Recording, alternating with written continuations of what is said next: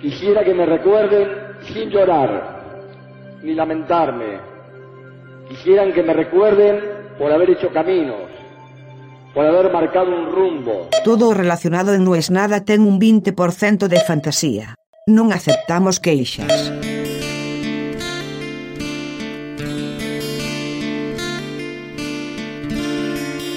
Ahí es donde nos equivocamos. Tenemos una visión muy errada de qué es lo relevante, de qué es lo que va a perdurar. Y es completamente al revés. El cerebro funciona de una manera tan extraña que las cosas que eliges recordar y olvidar muchas veces no tienen ninguna lógica. Siento que a lo largo de mi vida muchas veces, aunque no parezca, porque hablo de una persona que tenía el pelo verde, cada vez que iba a hacer algo pensaba, ¿esto me puede afectar si el día de mañana soy ministro? ¿Esto me va a impedir el día de mañana ser presidente? De verdad pensaba esto desde los 15 años. Viendo los últimos spots de campaña de las elecciones que habrá este fin de semana en Argentina y viendo los políticos de derecha en particular aquí en España, y la verdad que nada de lo que uno puede haber hecho en la tele te tacha de esa lista. Y siempre pensaba eso, no, pero mirá si digo... Y todo eso es al pedo, porque nadie se acuerda de eso. Hoy pensaba... Hoy pensaba en un amigo que me enseñó un montón de cosas. Cosas importantes, cosas en el trabajo, cosas en la vida. Sin embargo, no me preguntes por qué. Hoy me levanté y me acordé de una vez que lo invitó a comer su jefa. Y en un momento de la cena, su jefa, una mujer rubia, alta, pero sin ningún sex appeal, hay que decir las cosas como son, se fue de donde estaban comiendo y vuelve en Baby Doll. Mi amigo, que si algo no es, es un chabón fachero, tiene un montón de otras ventajas, pero no es un tipo hegemónicamente fachero, contestó. ya me acuerdo, ¿te podés vestir, por favor? Y la vez que nos lo contó, nosotros nos moríamos porque es como, no puede ser tan animal de contestar, ¿te podés vestir, por favor? Pero claro, tampoco vos podés estar tan loca de con un chabón que no tenés ninguna confianza, caerle en Baby Doll, en el medio de una comida que lo invitaste a comer para hablar de trabajo. Esa misma persona, otra vez, y ahí al toque el cerebro hace esas asociaciones raras. Y ahí al toque empecé a acordarme de respuestas demasiado fuertes.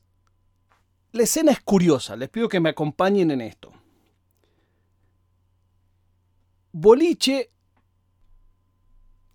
Boliche donde no necesariamente la gente iba a buscar pareja. Más vale se manejaban con números impares. Quien les habla trabajaba en programas de televisión y parte de su trabajo muchas veces era ir a estos lugares insólitos para ver si podía convencerlos de que hablen y cuenten en cámara lo que hacían.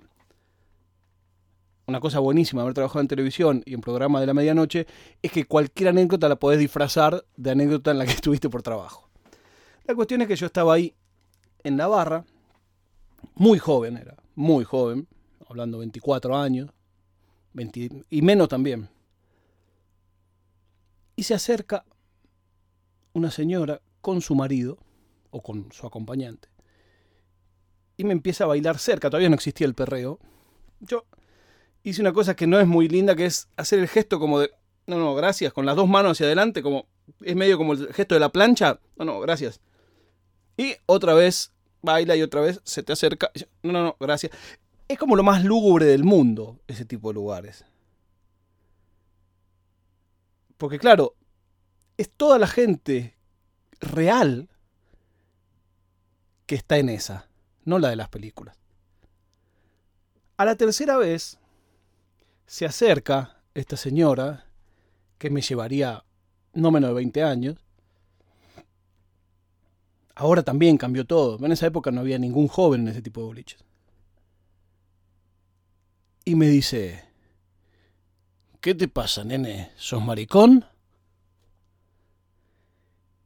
Y mi cerebro reaccionó de modo automático. Le dije, no, pero tengo estómago. Y el marido me quiso pegar una piña.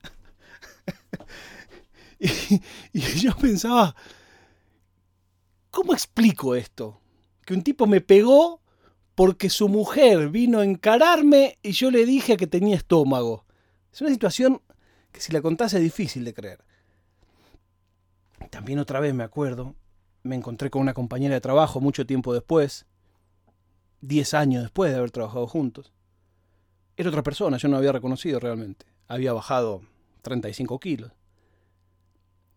Y me dijo, hola, ¿cómo estás? Bien, bien, no sé qué, qué estás haciendo, estoy haciendo esto, estoy haciendo lo otro. Y de la nada me dice, ¿no me vas a decir nada? Yo, básicamente a mí todo, todo me da vergüenza. Entonces digo, no, no sé, ¿qué debería decirte? Mirá, y hace así, abre los brazos y dice, ¿no me vas a decir qué flaca que estoy? Y una vez más mi cerebro me juega una mala pasada. Y la velocidad de respuesta es más rápida que la velocidad del filtro y le dice, ¿alguna vez te dije que gorda que estabas? y esto pasó tal cual. No estoy orgulloso. Pero no me preguntes por qué. No me acuerdo ninguno de los trabajos que hicimos juntos, no me acuerdo ninguna de las discusiones de dinero, no me acuerdo hoy todo lo que me enseñó mi amigo que odia a Bausá, pero sí me acuerdo de esas pequeñas cosas. Entonces, quizás tendremos que pensar menos en cada cosa que hacemos, cómo será interpretada. Aquello en lo que a vos se te va la vida y crees que es tu obra póstuma, es aquello que nadie va a recordar. Lo que todos van a recordar es el día que borracho le regalaste un ramo de flores al taxista. La prueba de vida del día de hoy fue el show que dio Leo Messi ayer. Solo me queda decirles que en fierita.com hay una tienda donde pueden comprar desde Argentina o desde el resto del mundo. Son dos tiendas distintas. Una manda a Argentina y otra manda a todo el resto del mundo. Que encima la elegimos en Estados Unidos para que sea más barata. ¿Por qué? Porque a los de Europa les cuesta, aún con el envío, más barato que un producto europeo y a los de América, toda América, les cuesta, por supuesto, más barato que si fueran euros. Así que si tienen ganas de tener algo de este podcast, desde algo simbólico, como un sticker, hasta una remera, hasta un buzo, hay hasta zapatillas.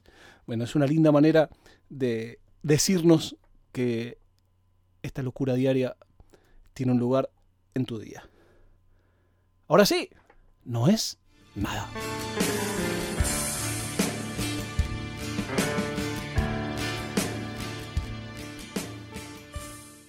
Oficina